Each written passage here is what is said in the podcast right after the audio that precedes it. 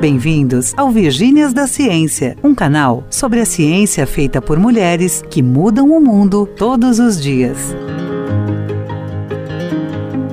Aqui começa a liberdade de pensamento. Onde quer que você esteja, venha conhecer mais sobre as verdades da ciência. Olá, Virgínias e Virgínios! Tudo bem com vocês? Esperamos que sim! No episódio de hoje, nós receberemos a força e o conhecimento de uma deusa lunar, a professora Diana Silva de Ávila. Preparem-se, pois este episódio está incrível. A nossa convidada de hoje, a professora Diana, é farmacêutica bioquímica com mestrado e doutorado em ciências biológicas, bioquímica toxicológica, todos pela Universidade Federal de Santa Maria realizou o pós-doutorado na Vanderbilt University, nos Estados Unidos. Hoje, Diana é professora da Universidade Federal do Pampa. Seu grupo trabalha com avaliação de toxicidade e eficácia de nanomateriais, compostos organos calcogênicos e produtos naturais, utilizando um modelo experimental alternativo o verme não parasita, que nós costumamos chamar de C. elegans. A proposta é auxiliar na avaliação pré-clínica de novos medicamentos, de acordo com a política dos três R's em experimentação animal: redução, substituição e refinamento. Atua também no estudo de mecanismos neurotoxicológicos de metais, pesticidas e solventes voláteis, para auxiliar na regulamentação destes agentes tóxicos. Nanomateriais, Sinorhabditis elegans, política dos três R's em experimentação animal? Quantos termos complicados, né, ouvintes? Mas não se preocupem, vamos aprender sobre todos eles durante o nosso podcast. Oi, Dayana, muito obrigada por aceitar nosso convite. Oi, pessoal, tudo bem? É um prazer estar aqui no Virgínias da Ciência, conversando aqui com vocês. Então, gostaria muito de agradecer o convite. Dayana, nós que agradecemos. Seja muito bem-vinda ao Virgínias da Ciência. Queridas e queridos ouvintes, eu conheci a Dayana, a Daya, em um momento muito especial de nossas carreiras. A Dayana coleciona vários prêmios, em 2015, ela foi uma das laureadas pelo Prêmio L'Oréal, Academia Brasileira de Ciência e Unesco para Mulheres na Ciência. A partir daí, eu comecei a conhecer e a admirar o trabalho científico que a Dayana realiza. E aí também eu conheci a pessoa maravilhosa e divertida que a Daya é. Daya, você é uma camaleoa científica transita muito bem entre vários temas da toxicologia e da farmacologia com excelência. Poderia nos contar um pouco como tudo começou? De onde veio essa sua paixão pela toxicologia e farmacologia até a evolução para a linha de pesquisa que você segue hoje? Então, eu sempre gostei muito de farmacologia barra toxicologia, né? A toxicologia é uma área dentro da, da, da farmacologia. E aí, desde o período já da iniciação científica, do mestrado, doutorado, já trabalhava, né, com essa com essa perspectiva assim, né, de efeitos toxicológicos. Eu sempre gostei muito disso. Não sei explicar muito bem porquê, né? É difícil a gente explicar o que a gente gosta, mas sempre gostei muito disso. E aí, Uh, me interessa muito, assim, metais, pesticidas, nanomateriais, né, novas drogas para fazer avaliação de segurança, né, de novas moléculas. Então, esses interesses eles foram surgindo à medida que eu fui entrando em contato com colaboradores, né. Eu sempre tive interesse de trabalhar com metais, desde o início lá, desde o doutorado já trabalhava com metais e sigo trabalhando. Depois surgiu o interesse por pesticidas e a possibilidade de trabalhar Nanomateriais, né, surgiu como uma colaboração e aí a gente está trabalhando muito com isso. Essa acho que foi a grande evolução, né? É, essa mudança, assim, estava trabalhando com metais, com pesticidas e agora trabalhando muito com nanomateriais, né? Para que nossos ouvintes tenham uma noção da importância do trabalho da professora Dayana, os pesticidas ou agrotóxicos, que são compostos orgânicos capazes de banir o desenvolvimento de pragas em plantações, matam todos os anos mais de 200 mil pessoas por intoxicações agudas. São trabalhadores e trabalhadoras que estão expostos a riscos ocupacionais e que muitas vezes exercem trabalhos temporários, não possuem acesso a planos de saúde ou qualquer direito trabalhista. O termo agrotóxico foi cunhado em 1977 por um pesquisador brasileiro, o professor Adilson Pascoal, em seu livro Pragas, Agrotóxicos e a Crise Ambiental: Problemas e Soluções. Desde 2018, o governo brasileiro já liberou o uso de mais de 700 agrotóxicos, muitos deles banidos na maior parte do mundo. Este inclui o Paraquat, em disputa de liberação entre Anvisa e governo federal. Estudos científicos conduzidos em países já demonstraram que este agrotóxico leva ao desenvolvimento da doença de Parkinson, uma doença que atinge nosso cérebro, mata nossos neurônios e causa problemas de movimento, sono, entre outros. Além dos pesticidas e agrotóxicos, o grupo da professora Dayana trabalha com nanomateriais. Nanomateriais são produtos e materiais muito pequenos, em escala de 1 a 100 nanômetros. É muito pequeno, gente. Equivale, por exemplo, ao tamanho de um vírus. Mas, Dayana, conte pra gente por que o seu grupo se interessa atualmente pelos nanomateriais. E esse tem sido, acho que, um dos principais focos nesse momento, assim, um porque são materiais inovadores, né, que eles têm uma, uma perspectiva de uso, uma perspectiva de serem bem úteis em diferentes áreas, né, medicina, agricultura, engenharia, etc. E a gente não sabe os impactos disso a longo prazo. Então é bem importante estudar isso, né. Então, acho que tem essa linha aí de evolução. E eu sempre trabalhei com moléculas novas, né? Eu recebo de colaboradores também, eles pedem para eu fazer avaliação, né, desses materiais. E agora também a gente vem trabalhando com solventes, também, né, que são poluentes bem importantes.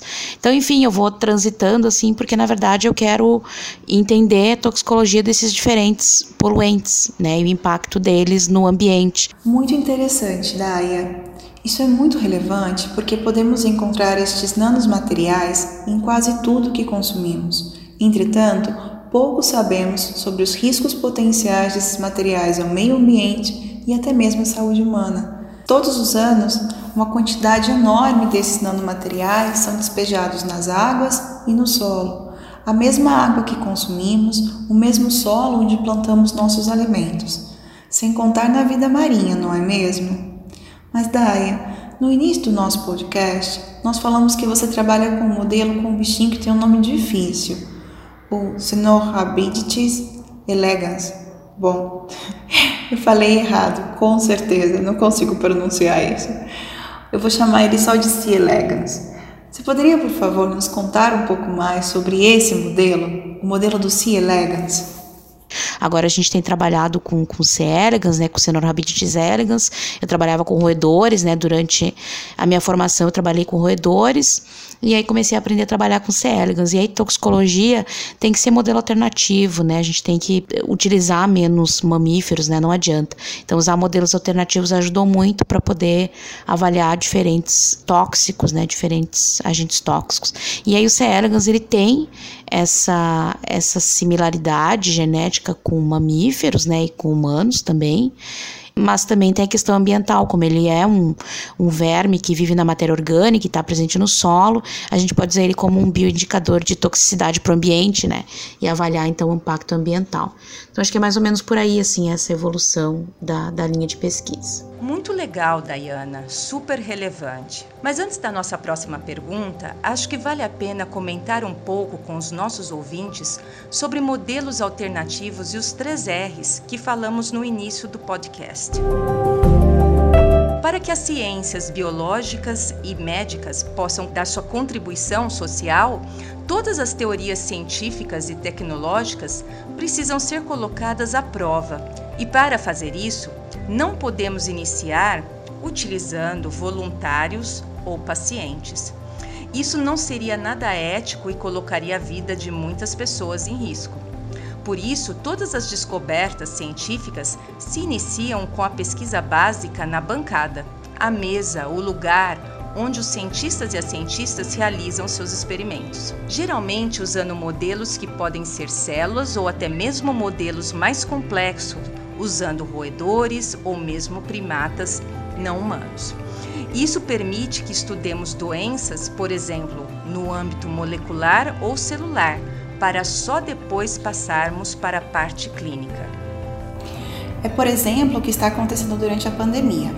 Antes que tratamentos e vacinas possam estar disponíveis para toda a população, muitos cientistas estão nas bancadas, nos laboratórios, fazendo todos esses testes de segurança mas isso não significa que podemos usar de maneira indiscriminada esses chamados animais de laboratório. Antes do início de qualquer projeto de pesquisa que envolva modelos animais, precisamos submetê-los à autorização do Comitê de Ética em Experimentação Animal, os chamados CEUAS. Esses comitês respondem a um órgão federal chamado CONSEA. CEUAS e CONSEA são os guardiões das leis que regem a experimentação animal, no nosso país chamada de Lei Arouca. Todos os projetos devem respeitar as leis e conduzir os experimentos de maneira humanizada e respeitando os chamados três R's, que vêm do inglês Replacement, Reduction e Refinement, ou em português, substituição, redução e refinamento. Em linhas gerais, isso significa que os animais de laboratório só poderão ser utilizados em experimentos pontuais, em número mínimo e em condições de que não exista nenhum outro método que possa substituí-los. A vida sempre é uma preocupação da ciência e não estamos falando apenas das vidas humanas, todas as vidas. É isso o que a professora Diana faz quando ela utiliza o modelo do C. elegans para testar as hipóteses dos projetos do seu grupo de pesquisa, ajudar a humanidade respeitando a vida de todos. Mas voltando um pouco para sua carreira, Diana, você foi aprovada em um concurso público para ser professora da Universidade Federal do Pampa em um campus que fica em Uruguaiana, um município no extremo ocidental do estado do Rio Grande do Sul, junto às fronteiras da Argentina e Uruguai. Conta pra gente como é ser professor e fazer ciência em uma universidade no interior do Rio Grande do Sul. Há algum incentivo? Tem oportunidades, né? Tem coisas interessantes e tem muitos desafios também, né? Quando eu resolvi voltar para o Brasil, fazer concurso e vim aqui para Unipampa, eu nem pensei duas vezes, assim. Eu, eu, eu vim, fiz o concurso, sabia que era uma cidade pequena, uma cidade do interior, né? Sabia dessas, dessas dificuldades, sabia que tem dificuldade de me deslocar, né? E, enfim, eu tô longe do litoral também, longe dos grandes centros, isso dificulta um pouco, né, para a gente transitar, para a gente ir para congressos e tal. Mas, por outro lado, é uma região muito carente, é uma região onde não tinha ciência, né, e é uma região que logo que eu cheguei eu vi como precisava de pessoas que tomassem a liderança nessa área científica, né, como era importante para essa região ter extensão universitária, como era importante para essa região ter uma universidade boa, bem consolidada aqui para desenvolver. E por isso que eu fui ficando, sabe? Eu, eu cheguei a, a, a, a pensar em ir para a Universidade Federal de Santa Maria, cheguei até um, um, um retorno positivo, né, sobre uma possibilidade de, de, de, redistribuição para a URGS também, mas eu sinceramente pensei, pensei e eu vi que aqui eu estava bem bem colocada, sabe? E eu, aqui eu teria a possibilidade de fazer uma, uma diferença muito maior do que Santa Maria e na URGS. Então eu acredito muito na Unipampa, acredito na, na importância dela aqui. Às vezes parece um pouco utópico, né? Mas, mas na verdade, nesses quase 10 anos que eu já tô aqui. A gente sabe que a gente faz a diferença aqui. A gente sabe que a gente faz a diferença na vida dos alunos que estão se formando aqui. Muitas vezes eu fico triste, mas feliz, claro, né, de ver alunos que poderiam seguir aqui fazendo a pós-graduação e eles vão para outras universidades, né, vão para, eu tive aluno que foi para UFSC, para Unicamp, né, para fazer mestrado e doutorado. São alunos que a gente acaba perdendo aqui, mas eles precisam voar, né? Mas enfim, é importante a gente estar tá aqui e encontrar essas pérolas, né, que precisam, esses diamantes, né, que precisam ser lapidados e, e trabalhar aqui com eles. Essa região precisa muito. Então, enfim, tem, tem né, dificuldades, a universidade nova, então a gente teve que batalhar muito por tudo. É uma universidade que não é conhecida, né, que não tem prestígio, e às vezes tu quer estar numa universidade, né, como ah, uma Unicamp, uma USP, uma UFRJ que tem nome, uma URGS, né, que tem nome, mas a gente está aqui para fazer o nome da Unipampa também. Então, né, tem os dois pesos. Mas fazer ciência, né, tem a parte interessante também que a gente conseguiu comprar vários equipamentos aqui.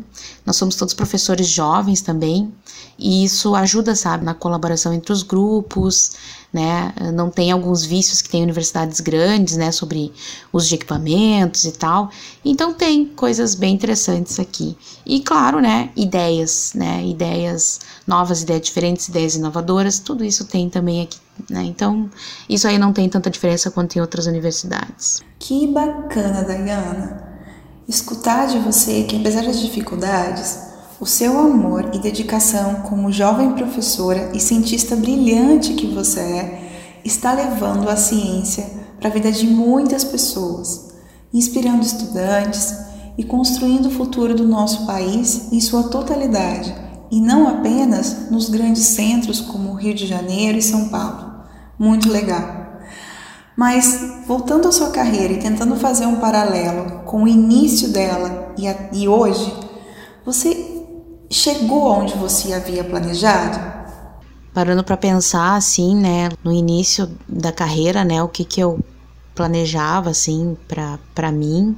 Bom, já fiz mais de 10 anos de doutorado, né? Mas pensando o que eu planejava, assim, eu acho que é a primeira vez que eu penso nisso, mas acho que eu fico feliz de, de dizer que eu fui além, assim, do que eu realmente estava esperando, do que eu planejava, né? Eu tinha. É, o meu planejamento ele era uh, bem simples, assim, bem, bem modesto mesmo, né? Eu queria estar no Brasil, queria estar no Rio Grande do Sul, eu queria estar numa universidade federal, e eu pensava assim, bom, depois de, de 10 anos trabalhando, eu queria já ter orientado alunos né, de mestrado e doutorado, ter um laboratório, ter um grupo de pesquisa e ser PQ2 do CNPq, né? Bolsa de Produtividade nível 2 CNPq. Esse, esse era o meu que eu vislumbrava, assim, né? E aí, pensando assim, né, com o que eu planejava, eu fico feliz, assim, de ver que outras coisas aconteceram que foram coisas que eu não esperava, assim, né? Realmente não esperava. Então, tipo, ganhar o L'Oréal não era algo que eu esperava. Foi muito bom para minha carreira. É, entrar como membro afiliado da Academia Brasileira de Ciências, que é algo temporário, né? São cinco anos. Mas isso também, assim, nunca né, pensei nessa, nessa possibilidade, algo que também está sendo bem importante para mim. Eu nunca pensei que eu ia estar com um grupo uh, tão legal e com pessoas, né, muito legais, assim, trabalhando comigo com tantos alunos trabalhando comigo nesse período de tempo, assim. Eu não imaginei que eu ia ter 15 alunos trabalhando comigo, imaginava um grupo menor. Então isso é, isso é legal também, já foi, foi além, né? É, eu não, eu imaginava, assim, com o que, que eu ia estar trabalhando, mais ou menos, mas eu não, é realmente, assim, é difícil de, às vezes a gente prever certas coisas, né? Mas do que eu tava prevendo, assim, realmente foi que legal, né? Foi bem melhor do que eu, do que eu tava planejando, assim, bem, bem além. Tinha planejado, né, trabalhar com, com C. elegans, né, mas não sabia se eu ia conseguir estabelecer um, um grupo, né, estabelecer um laboratório, e foi possível, né, então, bem, bem interessante, assim, pensar, né, refletir sobre isso. Mas eu acho que sim, acho que eu, eu alcancei o que eu tinha planejado, né, trabalhei bastante para alcançar isso, e acabaram outras coisas acontecendo. Também, né, não posso deixar de comentar, né, colaboradores que foram aparecendo, pessoas que eu fui conhecendo ao longo dessa caminhada que com certeza foram essenciais, né, para as coisas fluírem e alcançarem um patamar que bem maior assim do que eu estava planejando, esperando assim. Digo isso assim com, com muita humildade, né? Mas é que pensando assim, realmente foi surpreendente assim como a vida pode surpreender a gente e, e como é legal ver que, que a gente trabalha e se dedica e, e as coisas acontecem, né? Então, legal ter feito essa essa análise assim, ter pensado nisso agora. Pois é, Diana. Nossa carreira nos envolve tanto que poucas vezes temos a capacidade e o tempo para refletir sobre nossos caminhos, não é mesmo? O legal de fazer essas reflexões é que percebemos que, embora o caminho da carreira científica seja árduo, sempre encontramos pessoas que vão nos impulsionar. O exemplo que você deu sobre os seus colaboradores, por exemplo. Falando ainda de sua carreira e da Diana mulher, cidadã, esposa, filha, você consegue conciliar sua carreira e vida pessoal? Suas decisões profissionais afetam ou já afetaram a sua vida particular? Eu não consigo conciliar a minha carreira com a minha vida pessoal. Não, eu sou um péssimo exemplo. Péssimo, né? Não, não sou um bom exemplo a seguir. Eu tenho 36 anos, eu já até quase me perdi aqui na idade, né? 36 anos e eu gostaria de já ter tido filhos, né? Um, um ou dois nessa, nesse tempo aqui de vida, né? Já planejei várias vezes, mas acabei não, não concretizando por priorizar a carreira, tá? É, não adianta, a gente sabe, a gente tem colegas, né? Sempre que eu vejo, acabo vendo os exemplos das colegas, né? De N situações, assim, eu penso, repenso e, e vou deixando de lado, né? E achando que ainda tem tempo eu tô em casa e é muito difícil de eu controlar o meu horário, né? Então eu acabo passando do, do horário de, de, trabalho, né? E, e, com certeza, assim, pensando né, se decisões profissionais afetaram a, a minha vida, né? Com certeza, assim. Uh, até o meu marido, ele é muito compreensivo, assim, muito tranquilo, né?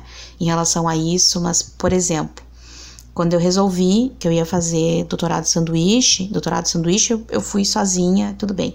Mas quando eu fazia pós-doutorado e eu já morava, né, com o meu marido, ele não era meu marido, era o futuro marido, ele estava começando a faculdade, né, ele estava recém começando e ele teve que parar. E aí a gente casou para poder obter o visto, né, para ele, para ele acompanhar e a gente ficar junto lá. Ele ficou dois anos sem trabalhar, então afetou a vida dele, né? Consequentemente, claro que afeta a minha vida.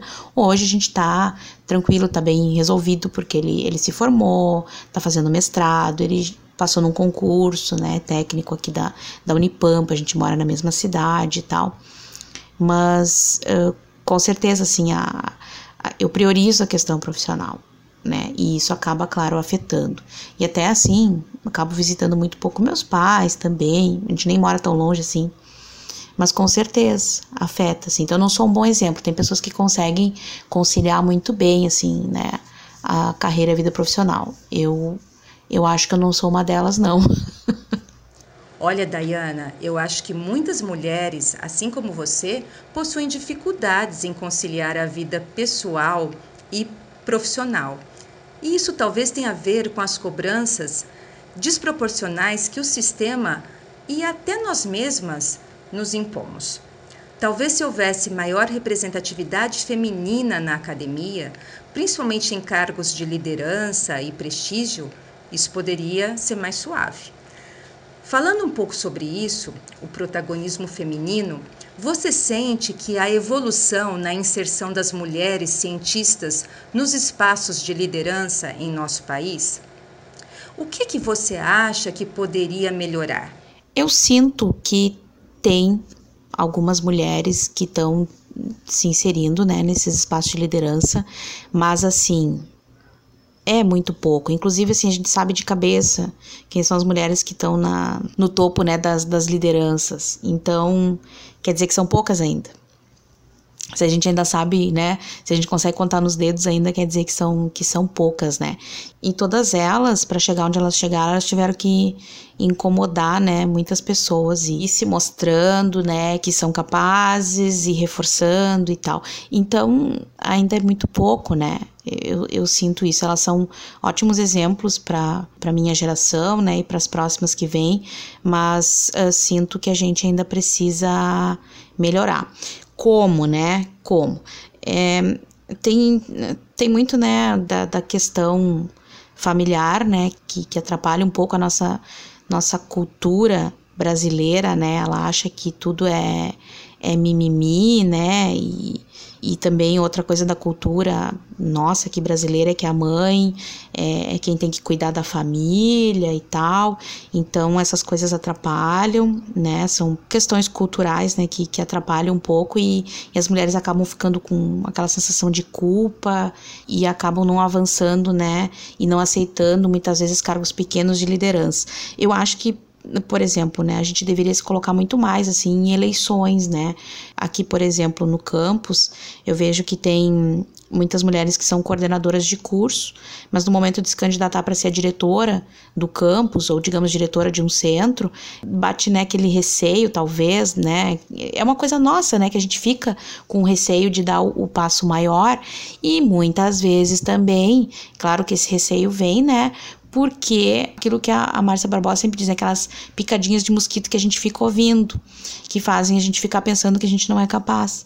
Então, a gente é minada, né, a vida inteira a pensar que a gente não tem capacidade de liderança, né, que a gente não tem, ah, que mulheres têm dias e dias, né, e aí isso vai afetar as relações com quem elas trabalham. Ah, isso é uma grande bobagem, porque o homem também a gente sabe que tem dias e dias. Nossa, quantos homens eu conheci que, que eu sempre dizia, né? É, é, tá de lua, né? Porque tem um dia que, que tá de boas, né? Outro dia que, que não tá legal. É, é a mesma coisa que, que as mulheres, tá? E, bom, com certeza, né? Em algumas situações até pior. Tem muito disso, né? Às vezes as mulheres ficam com receio de concorrer, né? A um cargo maior, né? De uma chefia, porque ouvem essas coisas, né? E isso acaba desmotivando, com certeza. E outra, né? Tem alguns desses cargos que são indicação. Bom, da indicação, né? Já viu. Daí é uma coisa muito mais complicada, porque daí entram, né? Esses outros aspectos. O homem indica homem, né? Então, enquanto não tiver alguma política que que force né, a ter 50% de, de liderança feminina em determinado né, agência ou determinada né, sociedade, uma sociedade científica, então realmente aí fica complicado, né? Porque realmente, enquanto tem, você tem um grande número de homens, eles vão indicar outros homens, né? Isso é, isso é clássico, né? Já se sabe. Eu acho que isso que poderia melhorar, né? Então, ter essas políticas que, que, que fomentassem isso, né? Essa equidade e que nós mulheres, a gente parasse de ouvir o que os outros falam. Acho que isso é o que eu mais queria, assim, que a gente parasse de se culpar por algumas situações e que a gente parasse de ouvir o que outras pessoas estão falando.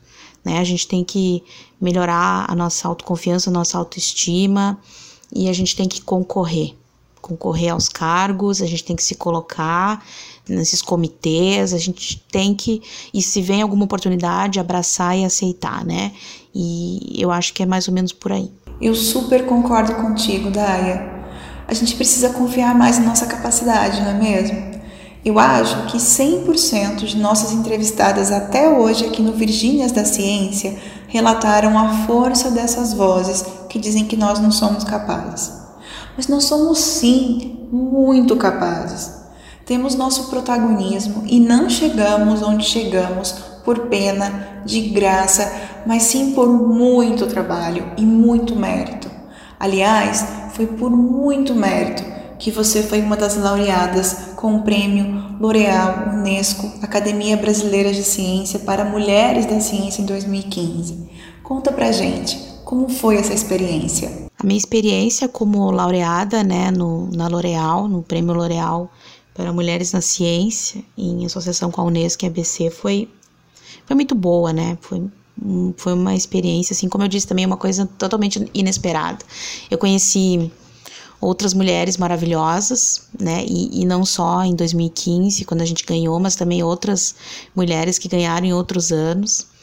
É, é muito legal a visibilidade, né? Do prêmio. Bem, bem interessante, assim, toda a questão jornalística, né? O planejamento do evento. Na época, então, eles vinham na cidade e vinham na universidade fazer vídeos com a gente no laboratório. Então, isso foi muito legal, deu uma movimentada que imagina, né, que é uma universidade do interior, uma universidade jovem, foi a segunda vez, né, tinha sido aquela vez a segunda vez que uma professora aqui da Unipampa recebeu o prêmio, depois teve uma terceira professora ainda, né, então, bem, bem legal isso. E dá uma visibilidade para a universidade, né? Como eu comentei antes, é uma universidade que ainda não é conhecida, que ainda não tem o prestígio, né, de outras universidades. Então, é legal o nome da universidade estar tá aparecendo. É legal o trabalho da gente estar tá aparecendo, né? E, assim, o, o projeto, né, que eu, que eu fui contemplado, ele era um projeto totalmente dark science, assim, né? Tipo, night science, né? Não é dark, é night science. É, é, foi uma ciência, assim, que, que a gente não sabia o que ia acontecer. A gente não tinha feito piloto, né? A gente não sabia o que, que ia acontecer. E a gente está até hoje, 2020, né? Cinco anos depois, ainda executando o projeto. Porque teve vários percalços, né?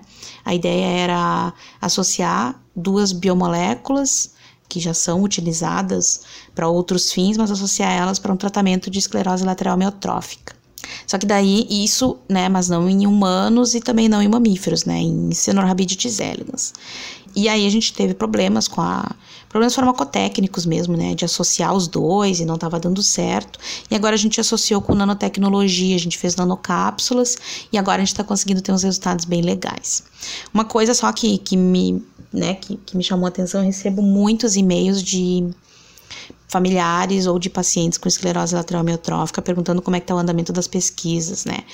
Então, eu, ao mesmo tempo que eu fico bem surpresa com o alcance disso, por causa do prêmio, eu fico triste ainda, né, de não ter uma, uma resposta, até porque o, o é muito básico. E eu fico triste, assim, de ver os familiares os pacientes chegando até mim e pedindo ajuda e eu não tenho o que responder.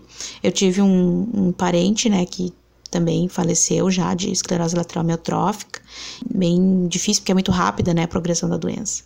Então precisa de fato ser estudada, né? E a gente segue aqui. Mas, enfim, né, a, a experiência foi bem surpreendente, bem intensa. Sensacional, Dayana. Incrível o que você dividiu conosco hoje. Seus projetos, prêmios, sua dificuldade em conciliar sua carreira com sua vida pessoal, seu compromisso em colocar a universidade lado a lado com a sociedade e outras coisas incríveis. Temos a certeza que você irá inspirar muitas mulheres e meninas. Para estas mulheres e meninas que estão iniciando suas trajetórias, você gostaria de deixar alguma mensagem? Bom, como mensagem, então, para todas as gurias que querem seguir na ciência, e não só na ciência, né, mas todas as áreas aí, né, da vida, eu tenho algumas dicas, então, né, eu acho que todas nós podemos e devemos ser combativas, né, a gente tem que lutar pelo que a gente quer, tem que lutar, né, pela, pelas nossas conquistas, é, tem muito disso, né, de, de que, ah, que mulher não tem que ficar discutindo, né, nem debatendo e nem combatendo. Não, acho que a gente tem que sim seguir, né, combatendo e discutindo. A gente tem que ser ambiciosa, né? Ambição, a gente geralmente pensa ambição como algo ruim, né? Mas na verdade não. Eu acho que ambição é algo importante, é algo bom, né? A gente precisa planejar o que, que a gente quer ser no futuro, a gente precisa almejar aquilo com força e, e seguir adiante, tá? Então, acho que é importante ter ambição. É claro que não precisa passar por cima de ninguém, tá? Mas simplesmente trabalhar com foco pelo que a gente quer da vida. Serve para todo mundo, né? Mas principalmente quem quer seguir ciência, né? A gente tem que ser curiosa. Então, uh, curiosidade é tudo, né? A, curiosidade, ela leva a gente a descobrir coisas, ela faz a gente ser criativa, tá? Então, essa é uma outra dica. Eu acho que a gente tem que fugir dos padrões da sociedade sobre o que é feminino e o que não é, tá? Porque isso acaba levando muitas meninas a acharem que não servem para engenharias, que não serve para física, que não serve para matemática, porque isso é masculino. Isso assim já foi demonstrado, né, que desde os seis anos de idade a gente é levado a pensar assim. Então imaginem, né? Então a gente tem que fugir desses padrões, que, coisas que são importantes também, né? A gente tem que descobrir o que, que a gente ama fazer, mesmo que não dê dinheiro e, como eu disse, que achem que é masculino, isso não existe, né? Então a gente tem que fazer o que a gente ama dar prioridades e foco para o que a gente gosta, né? Porque a gente quer fazer, tá? É muito importante encontrar um ou uma, né, companheiro, companheira que, que colabore com a gente, colabore na vida, que não prejudique, né, a gente a seguir os nossos objetivos, tá? Isso é muito importante, tá? É muito importante não esmorecer quando a gente encontrar as dificuldades, não se frustrar, tá? É muito normal as coisas não darem certo e a gente tem que começar tudo de novo, tá? Muito importante trabalhar muito, tá? Trabalhar, trabalhar, isso é muito importante sempre, tá? Não, não ficar esperando que as coisas vão, vão vir, né? A gente tem que combater a nossa educação sexista, os estereótipos, né? A gente tem que demonstrar quando algo dentro da família, alguém toma uma, uma atitude, alguma coisa que seja sexista, a gente precisa combater isso, né? Ah, brinquedo de menina, brinquedo de menino, isso não existe, né? Tá? É, também a gente tem que combater as práticas de, de, promoção discriminatórias. Muitas vezes isso já começa desde que a gente é jovem, a gente já começa a ter essas, fazer essas diferenciações, tá? E então é importante combater isso, tá? E fica, né, a mensagem aqui que lugar de mulher é onde a gente quiser, tá bem? Então não importa, né? O nosso lugar é são todos, tá bem? Então, um abraço para todo mundo e muito obrigada aí pelo convite. Muito obrigada, Daya, por essa sua reflexão maravilhosa. Você tem toda a razão. Devemos ser combativas, lutar para mudar e resistir aos padrões e determinismos sociais do que se acredita ser masculino e feminino. Tudo isso impostos por uma sociedade conservadora.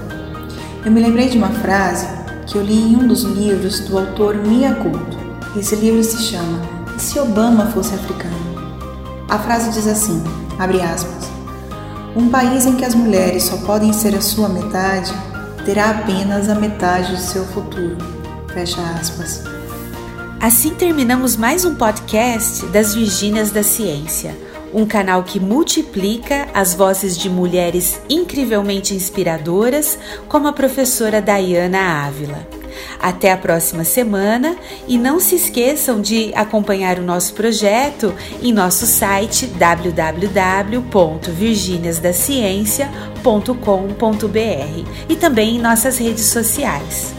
Cuidem-se e fiquem com a mensagem final na voz maravilhosa da professora Vânia Bonato. E lembrem-se sempre: não há portões, fechaduras ou cadeados que possam ser colocados em minha e na sua liberdade de pensamento. Virginia Woolf